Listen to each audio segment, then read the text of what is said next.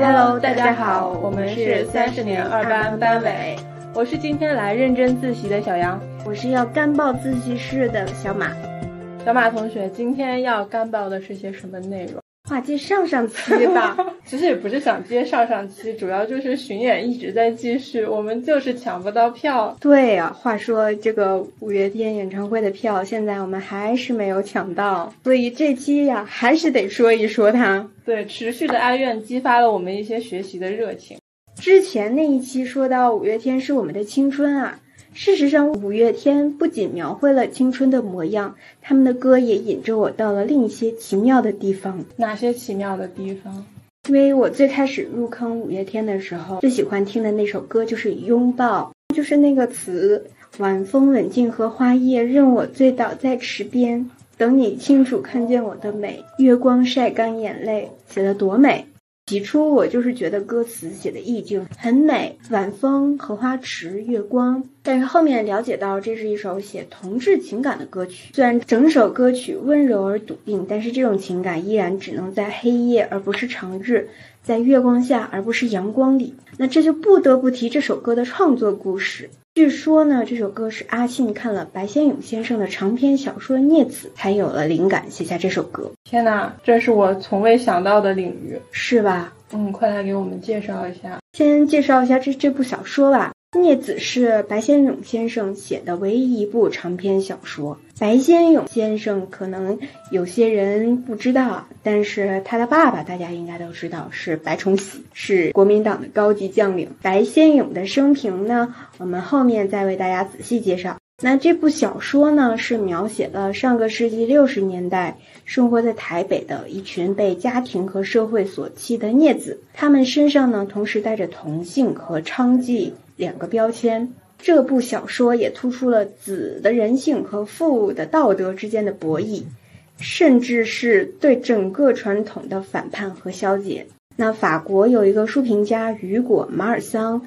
就曾经说，这部小说是一出将悲情研成金粉的歌剧。虽然描述了人性被破坏、被蹂躏的一面，但是并不划分刽子手和受害者、好人和坏人、拯救者和忏悔者之间的界限，而且也不挑起任何报复的欲望。那这本小说它其实不是在鼓励同性恋，而是在写夜晚在台北新公园荷花池边漂泊在家庭社会之外的那群青少年。他们每个夜晚都在这里寻找或等待愿意买下他们一夜的成年男子。那小说里呢，把这片荷花池就叫做我们的王国。在这个王国里面，没有尊卑，没有贵贱，不分老少，不分强弱，他们共同有的是一句句让。欲望粉炼的痛不可当的躯体，一颗颗寂寞的发狂发疯的心。那故事呢，主要是围绕主人公阿青展开，还有和他关系最好的三个朋友小玉、老鼠和吴敏。他们都有着悲惨的身世，也都在这漂泊的世间找寻着自己安身立命的东西。首先说阿青，阿青是一个比较沉稳、很注重亲情、背负了爸爸很多的期望，但是又无法完成的高中生。我是阿青，我家住在台北市荒漠的边疆地区龙江街一带。充军冲到这里来的都是一些贫寒的小户人家，那条巷子也从来没有安宁过。这边哭声刚歇，那边吆喝怒骂声又接上。巷子两侧的阴沟里也常年都塞满了垃圾，浓烈的晦气在巷子里流转。这条巷子已经这么差了，而我的家是这条巷底那栋最破。最旧、最阴暗的矮屋。一九四九年，我的父亲在大别山和八路军交战被俘，后来逃脱来到台湾，被革去了军籍。父亲是一个刚毅木讷、不善言辞的人，他常常提起自己从前打日本人长沙大捷那仗是立过功勋的。等我高中毕业，便正式将那枚勋章授予给我。他一心希望我毕业的时候被保送到凤山陆军军官学校。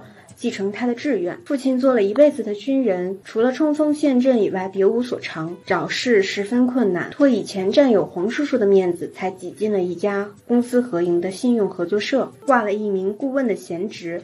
月薪只有三千台币，在机关里他连张办公桌也没有。父亲跟旧日的同僚也通通断绝了来往，而我曾经是父亲惨淡的晚年中最后的一线希望。他一直希望我有一天变成一个优秀的军官，替他争一口气，洗雪掉他被俘革职的屈辱。我被学校发现和男同学有不寻常的举动，所以就这样被不名誉的开除了。这却打破了父亲一生对我的梦想。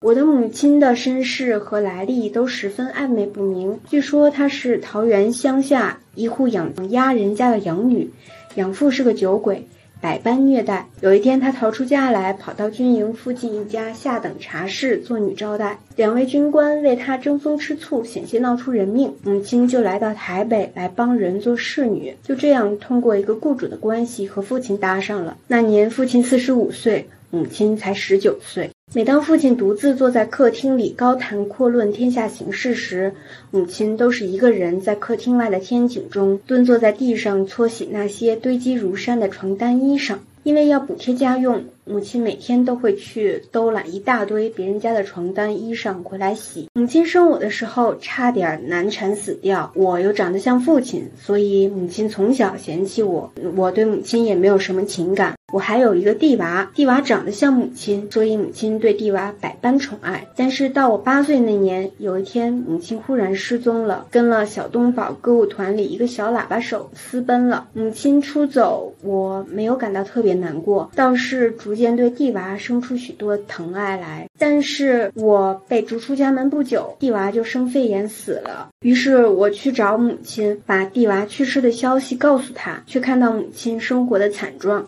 母亲一辈子都在逃亡、流浪、追寻，最后瘫痪在堆满了发着汗臭的棉被的床上，罩在乌黑的帐子里，染上了一身的毒，在等死。我想到自己也是他的骨肉，也步上了他的后尘，开始在逃亡、在流浪、在追寻了。那一刻，我感到跟母亲十分亲近。我在外面的每一天都在想念蒂娃。这期间也有碰到过公园里的一个痴傻的孩子，他长得很像蒂娃，所以我就把他当做蒂娃的替身领回来养。但是因为他无意打伤了房东的儿子，就被房东送走，我再也没有找到他。对阿青来说，与家人情感的羁绊是他在漂泊中安身立命的念想。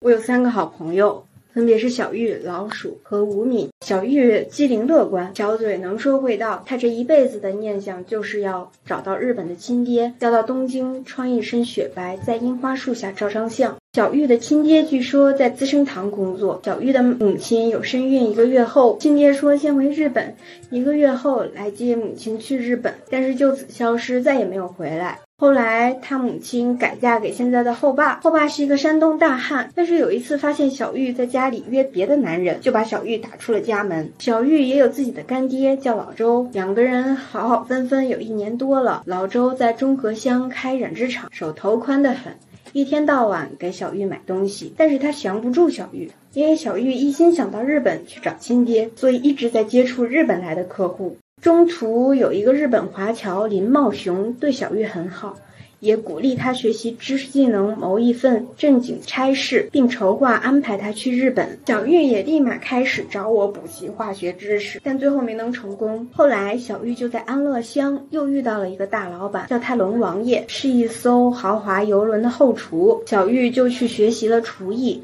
托龙王爷的关系上了船，并在中途跳船来到了东京。对小玉找寻生父的樱花梦是他漂泊中安身立命的念想。我的另一个朋友老鼠，因为长得贼眉鼠眼，所以大家都叫他老鼠。老鼠从小就没了爹娘，是在长兄乌鸦家里长大的。乌鸦在江山楼晚香玉当保镖。脾气凶暴，老鼠在他那里整天挨拳打脚踢，像个小奴隶。但是他也不跑出来。他说他讲不出什么理，就是觉得跟着乌鸦跟惯了。老鼠爱偷窃，他有一个宝贝箱子，里面都是顺来的客户的好玩意儿，一直心心念念的就是那只派克五十一的金管钢笔。后来老鼠因为偷窃被关进监狱，给我的信里插科打诨，看似满不在乎的说。在牢里要天天上课读书，说自己总是打瞌睡，但是怕老师骂，所以就掐自己大腿。但是他一遍遍的嘱咐我帮他保管好自己的百宝箱，特别是那支钢笔。对老鼠、知识和文化的渴望，是他漂泊中安身立命的念想。另一个朋友叫吴敏，吴敏是一个极温柔的人。他跟着一个王先生，吴敏以为好不容易有了一个落脚的地方，特别小心卑微的生活在王先生的屋檐下，每天做干不尽的家务活，半点错不敢犯。但是王先生末了还是将他扫地出门，所以吴敏选择了割腕。好在最后被救了回来。但是后面听说王先生病重住院，吴敏还是无怨无悔的去医院陪床照顾他。这一切也和吴敏的身世有关。他从小就跟着老爸到处流浪，父亲是广东梅县人，刚到台湾，身上还带着一些金条，因为他好赌如命，后来把金条都输光，就干起贩毒的勾当。头一次下牢，吴敏的母亲刚怀了他，出事几年都没有见过他老爸。他是在新竹他叔叔家长大的，他父亲出狱把他接走。东飘西荡，混了几天又给捉进牢去。他跟着父亲流浪，两三年换了七八个住的地方，总是因为欠房租让房东撵走。吴敏说，他第一次进王先生家的洗澡间洗澡的时候，觉得那简直是天堂，因为自己是个很爱干净的人，而和老爸住的租来的房子从来没有一个洗澡间。那天晚上，他在王先生的洗澡间里洗了几个钟头的澡。对吴敏有一个干干净净的落脚的地方，就是他漂泊中安身立命的念想。我还有一个特别的朋友，有一天我在公园游荡，他就找上了我。后来听公园里的其他人说，他就是王奎龙。他和我们这里的阿凤有过一段轰轰烈烈的故事，这已经成了我们这里的传说。阿凤，大家都叫她野凤凰。她是在孤儿院长大的。听老人说，从小阿凤便是一个禀赋灵异的孩子，聪明过人，什么事儿一学就会。但是脾气喜怒无常，不合群。阿凤从小就有一个怪毛病，会无缘无故的哭泣。